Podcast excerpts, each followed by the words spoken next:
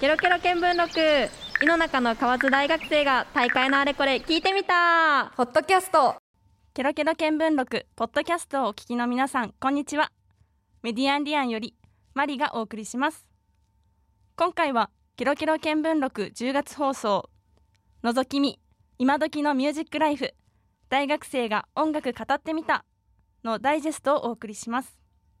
では早速10月1日に放送された番組のダイジェストをお楽しみください。今回のテーマは音楽です。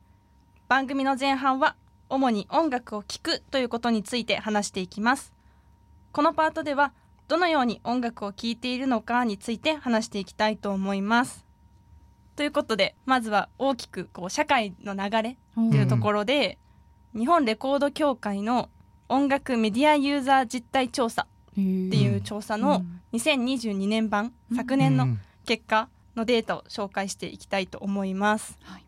まずですね2021年と比較して2022年はうん。こう複数の世代において YouTube とかコンサートライブで音楽を聴く人が増えてました。で次にこう10代20代っていうところに注目してみると、音楽を聴くために利用した商品やサービスは何かっていう質問で10代20代は定額制の音楽配信サービスだったり、うん。YouTube、TikTok コンサートで音楽を聴くっていうことが多いっていう結果になりました、で特に TikTok と答えた割合が他の世代に比べて10代20代が突出して高くなっていたっていう風うに結果になってます、なんか感想とか あります、聞いてみて。そうですね。なんかまあ2021年と比較してだったらやっぱうん。りコロナの、コロナ禍の影響でそうね。そうやっぱり私自身も結構ライブ行くの好きなんですけど、うん。行きやすくなったりこうライブしてくれるそのオンラインじゃなくて会場でうん。やってくれるアーティストも増えたりみたいなすごい私もそうだなって思ったりうん。あと結構10代20代の特徴自分当てはまってるなって思いました。なんか定額制あの音楽配信サービスとかうん。YouTube とか、まあ TikTok はそんなには聞かないんですけどとかだったりコンサートで聞くみたいな。うん。すごい当てはまってるとこ多いなって。ちょっとうん。やっぱみんなそうなのかなって思いました。そうね。僕も結構ライブとかはそこそこ行ってて、うん。確か今年の1月くらいにその声出しも解禁されたかうん。ら、ね。もっとこう、うん。ライブに行って楽しめるうん機会が増えたなと思って、うんあとはその YouTube とかだと今ファーストテイクとかあがあってーあそうねめっちゃ聞こうくね YouTube でより音楽を楽しみやすくなったなっていうのはすごい最近感じるかな。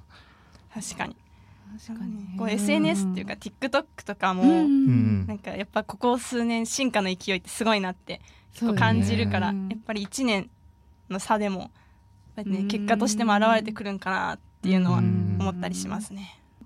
でここまではこう大きく社会ってかところで見てきたんですけどうん。続いては今回の放送に向けて SNS などで集めたアンケートの回答を紹介して、こう私たちの番組に興味を持ってくださっている皆さんがどんな風に音楽を聴いているのかについて話していきたいと思います。アンケートに回答してくださった皆さんありがとうございました。ありがとうございました。アンケートの結果を紹介していこうと思うんですけど、うん。まあ、まず聞いた項目としてはまず年齢ってところでうん。今回アンケートに回答してくださったのは主に10代20代うんの方でした、その中でも50代の方からの回答も見られて、回答してくださってますっていうところを踏まえましてはい。2つ目に聞いたのが1日にどのくらい音楽を聴きますか？っていううん。質問で一番多かった回答が1時間から2時間。っていうので31.6%で続いてうん。同率で1時間未満と3時間以上。おおうん。同率ね。うん。で3番目が2時間から3時間。うん。っていう結果になってて、うん。うん。こう全体的に1日1時間以上聞く方が70%を超えてるっていうことで、結構多くの人が日常的に音楽を聴いてるのかなっていうふうに思いますね、うん。うん結構みんな1時間以上聞いたりとかする、そうそうね。ね1時間以上っていうか多分3時間以上聞いてるかー。もしれないかな。なんか医療時間とかだうん。とすぐ聞いちゃうから、あめっちゃわかる。私も。多分そうね。3時間以上なんだかんだ言ってうんうん聞いてる気がするな、私も数えたことはないけど、うん。うん確かに。3時間とかもう全然勉強しながらとかも聞くからまあ4時間5時間とか聞いてる日もざらにある。うんずっと聞きすぎちゃうのよくないけどうん。聞いちゃうみたいな、いやあるかな。ながらで流しっぱなしとか結構私もやっちゃうからそういうの足したら結構ね聞いてるんじゃないかなって思います。うん。で3つ目の質問。音楽をどのように入手していますかっていうところで、うん音楽の聴き方入手経路について聞いてみました。すると、うん。まあ10代20代の方からの回答が多かったっていうこともあるかもしれないんですけど、うん。こう CD とかラジオテレビっていう以前からあった聴き方よりは、うん。うん。こう最近主流となりつつあるサブスクとか YouTube っていう答えが多いっていう結果になりました、これは共感できるとこある？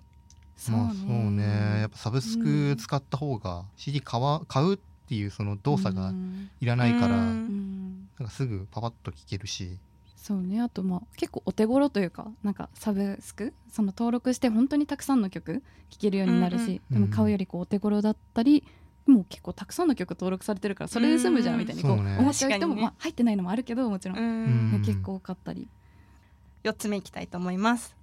4つ目が何をしながら音楽を聴きますかっていうところでう、ん電車や車などの移動中に聴くっていう回答がろ多く見られました、でその他にも掃除とか料理などの家事をしながらだったりうん。勉強しながらっていう回答も複数の回答者に共通して見られています。うん。これさっきもね話してたけどそうねね。やっぱり。うん。うん。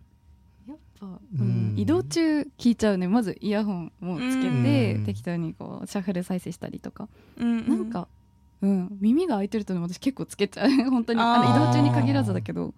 移動中。でももう本当にここにある通り家事の時とかうんうん。勉強する時とか、うん。音楽をやっぱ一番に聞くかも。なんか何かを聞くってしても、5つ目、はい。新しい音楽をどうやって知りますかっていうところで、気になるそれは。これもね音楽の聴き方入手方法と同じように、YouTube で知るっていう意見が最も多いっていう結果になって、うん。まあ、その次にテレビラジオ映画うん。だったり、TikTok などの短い動画を見て知るっていう意見も多かったですね。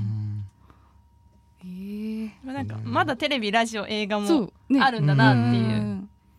なんだかんだ言ってなんか音楽にその最初に接するのはテレビとかラジオで流れた時、うん。だからやっぱそこから音楽を知るっていうのはやっぱり、うん。まあ、ずっと続いていくのかなっていう気はするかな。うん。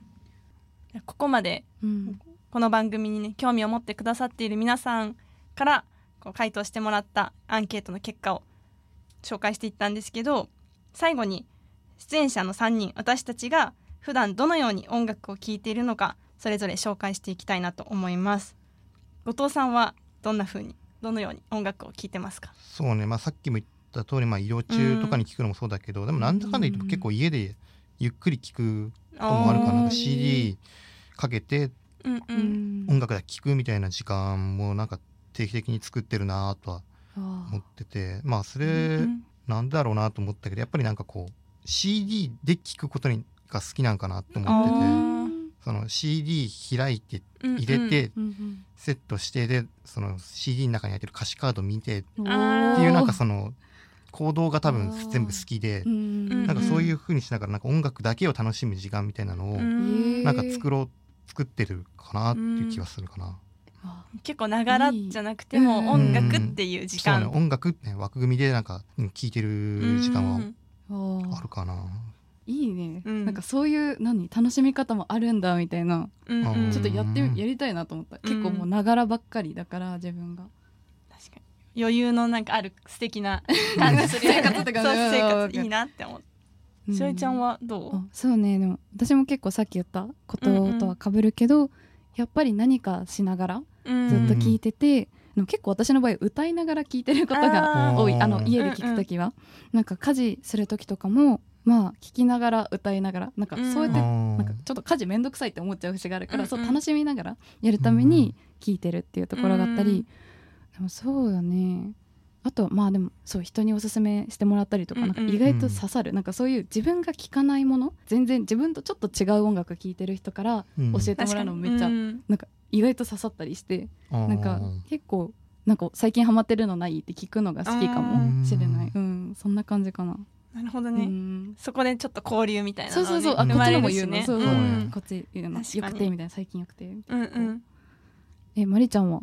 どんな感じ？私はうん。結構さっき移動中にっていう意見出たんだけど、あんまり電車の中とかそういう移動中に聞くことってあんまなくて。おおそうなんだ、私の音楽聞くって結構今までの人生っていうか振り返ると車での移動が一番メインかなって思ってて。あ私こう地元が遠いので 福岡までこう車で親と一緒に来ることとかもあるんだけへどー長いからもうその時間ずっと音楽車で流してて家家族みんなで聴いて歌ってとあかー楽しそう。いいね。自分が免許取った時もうん。ちょっと遠くにドライブする時に自分の好きな曲流してえうん運転しながら聴くのもまたいいなとか思ったり。いいね。それはいいそれいいな。うん。羨ましい。羨ましい。憧れるわあ。なんか。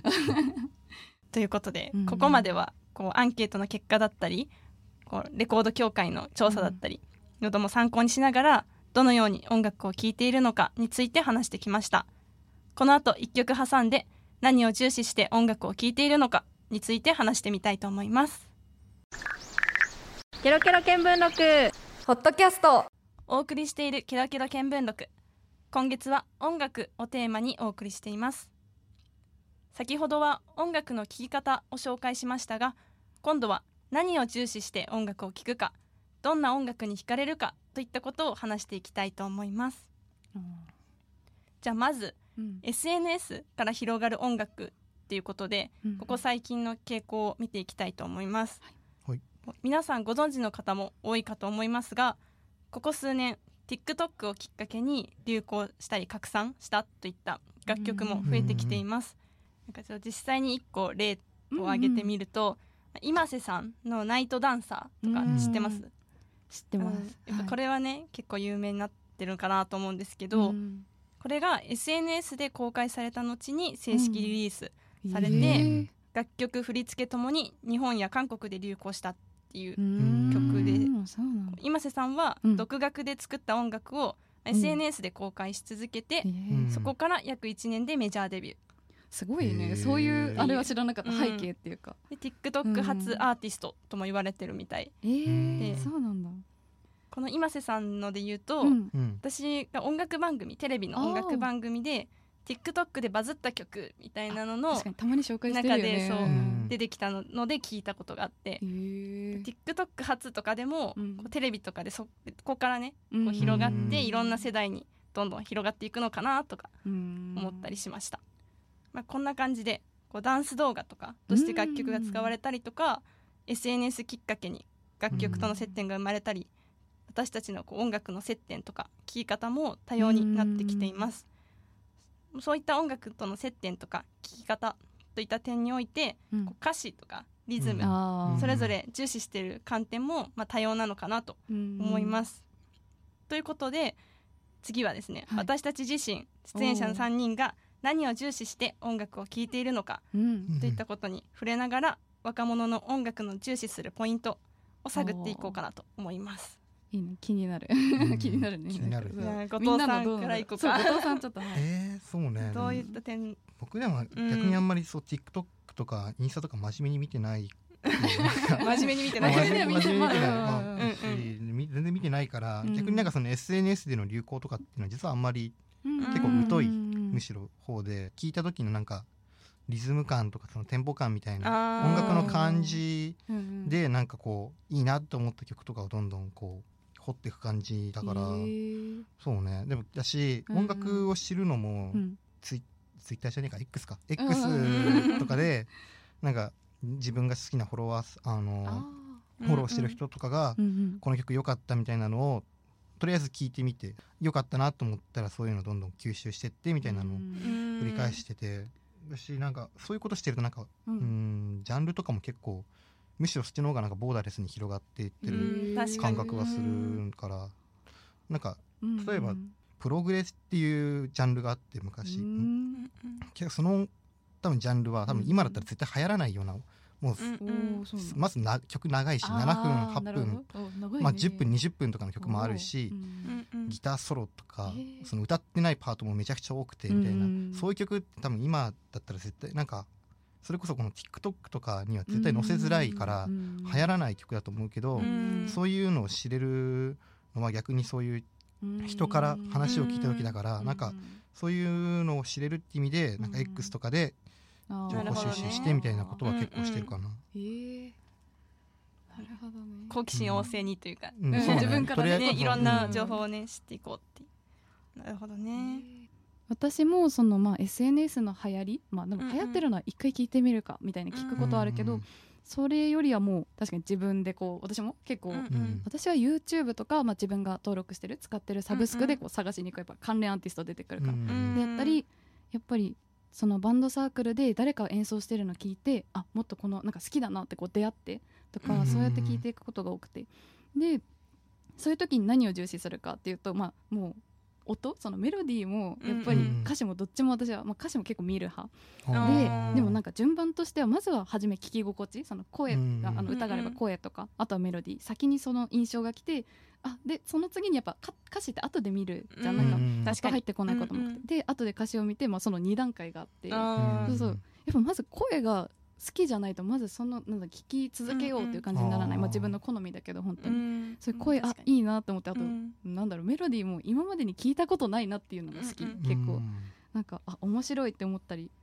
あとはなんかめっちゃ個人的だけどなんか半音なんかシャープとかフラットとかちょっと半音が動くような、なんかちょっと謎めいた雰囲気の曲って結構好きでなるほどね。そうなんか半音でめっちゃ動くとそういう雰囲気になるって勝手に思ってるだけなんだけど、そういうのが好きだなって自分は思ってて。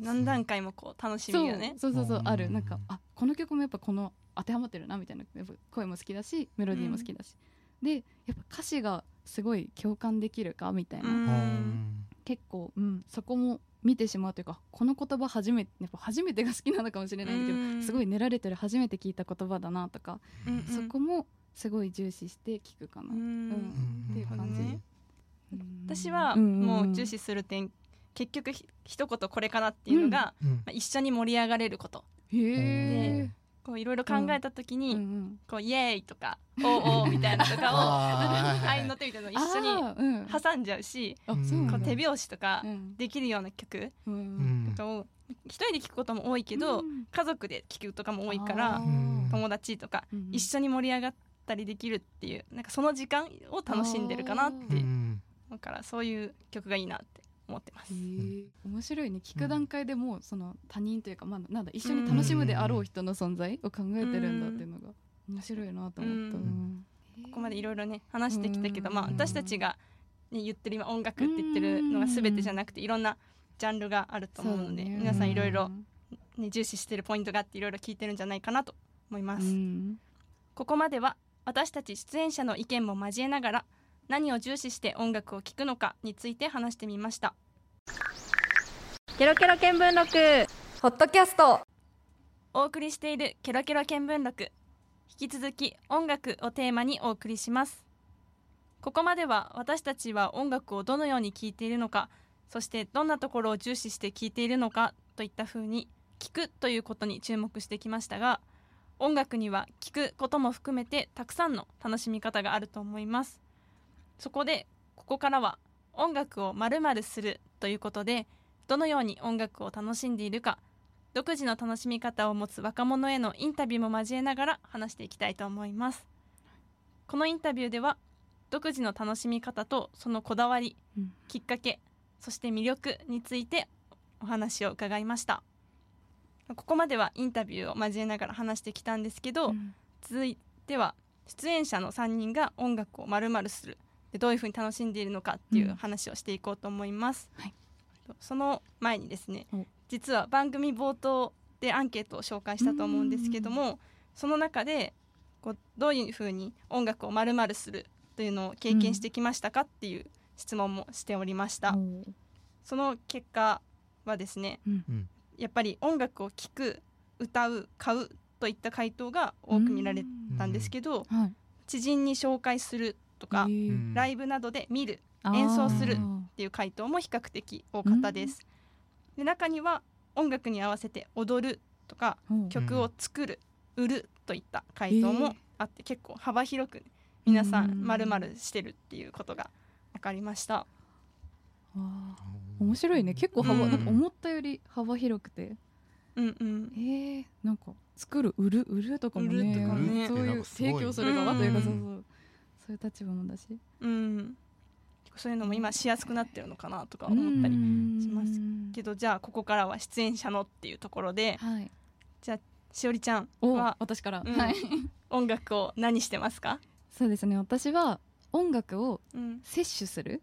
あのおー。栄養摂取とかそカロリー摂取とかうん。摂取するとうん捉えてて、うんうん。なんかもうこれはこの番組関係なくというか前から自分でそうだなって思ってたことなんですけどまあうん聞く時も演奏するる時、まあでもどっちかというと聞く時の感覚なんですけど、うんうん。なんかこう音楽やっぱ寂しい時とか悲しい時さっきもあのうんうん。冒頭で言ったように飲酒勉強で不安な時聞いてたみたいな、そういいう不安な時とかに自分をちょっと励ましてくれたりなんかサプリメントじゃないけどあなるほど、ね、なんだろう励ましてくれる、げんうん。なんか元気をもらえる共感してくれるみたいな、うんうん。そういう意味で自分の中に取り込んでるなみたいな、うん。なんか染み込むじゃないけどそれによってなんか自分が頑張れてるみたいな感覚があるから、そう摂取してるなみたいなサプリメントみたいだなみたいな思って、ね、そうその言葉を思ってました。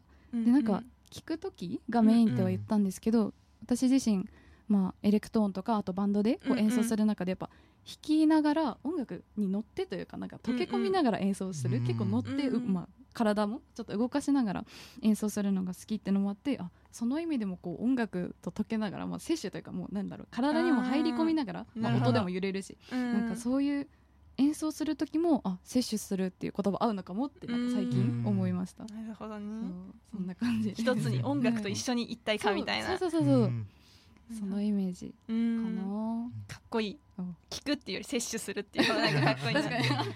ありがとう。うん後藤さんは、そうね僕もまあうん。そのさっき和田さんが言ってた摂取するみたいなのうんはすごいわかるなと思っててうんなんか僕も結構音楽聴いてる時はそういうなんかこう栄養っていうかうん。なんかうん。ガソリンっていうかななんかこうあーなるほど。なんかこううんうん。自分の僕の好きなアーティストが言ってたのはうん。うん音楽は心のガソリンであるえー、いい言っててうん。なんかそれって本当こう音楽の本質的っていうかこううん。音楽聴きたくなるうん一番の理由かなと思うしうん。僕は結構そのレコードとか CD を集めるのが好きでうん。まあこの集めるっていうのはまあ要は収集するってことでうレコードプレイヤーを持ってるわけじゃないんうん。だけどそのいわゆるジャケ買いみたいなそのジャケットのかっこよさとかで結構これ欲しいなと思ってうん。買ったりあと CD とかもうんあのー普通になんかサブスクで聴ける聴けないアーティストの CD も集めるけどうん。聴けるアーティストでもなんか集めることはしててでなんあのやっぱりなんか音楽って目に見えないしうん。触れるもしないからうん。すごいこう簡単に忘れ忘れやすいものかな自分では思っててでもなんかこう CD とかうん。CD って要はその音楽が形になったもの。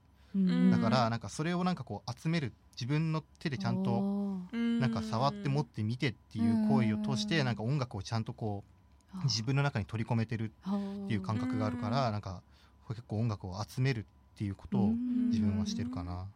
あでも結構わかるかも、なんかそのサブスクって今うんうん。登録してる間は聴けるけど、ウェブプレイリストも作ってるけど、うん。まあ、もし登録なんだろうやめたり解除したりとか、そのサブスクがなくなったらえ自分の手元に何も残らないってなんか急に思うことで結構あって、でなんかこうんううん。自分が思うのはうんなんか子供に音楽を渡したい。ああえめっいやなんかちゃいいね。こう こいい。なんか自分の後にうんこの音楽いいんだよって言って進めるときにうんなんか音楽だけ伝え名前だけ伝えても多分伝わらないけどやっぱうん。CD 渡されたらうん。多分聞くしうん。そっからなんか感じ取ってくれるのかなと思ったりするし。うんいいね面白いね、うん人それぞれ。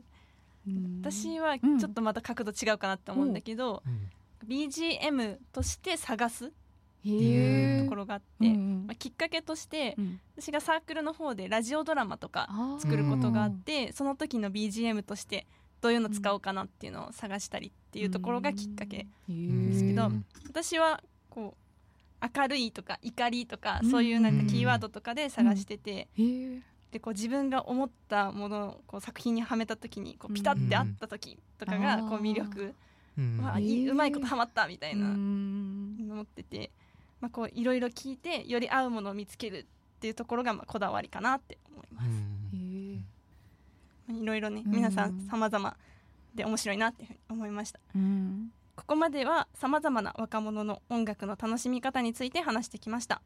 皆さんも独自の〇〇するで音楽を楽しんでみてください。ケロケロ見聞録。ホットキャスト。ここまでお送りしたケロケロ見聞録ポッドキャスト。お楽しみいただけたでしょうか？ポッドキャストで私たちに興味を持ってくださった方はぜひケロケロ見聞録の本編もお楽しみください。ケロケロ見聞録は毎月第1日曜日の夜10時から11時まで放送しています。ここまでのお相手はメディアンリアンよりマリでした LoveFM Podcast. ラブ f m のホームページではポッドキャストを配信中スマートフォンやオーディオプレイヤーを使えばいつでもどこでもラブ f m が楽しめますラブ FM.co.jp にアクセスしてくださいね LoveFM Podcast.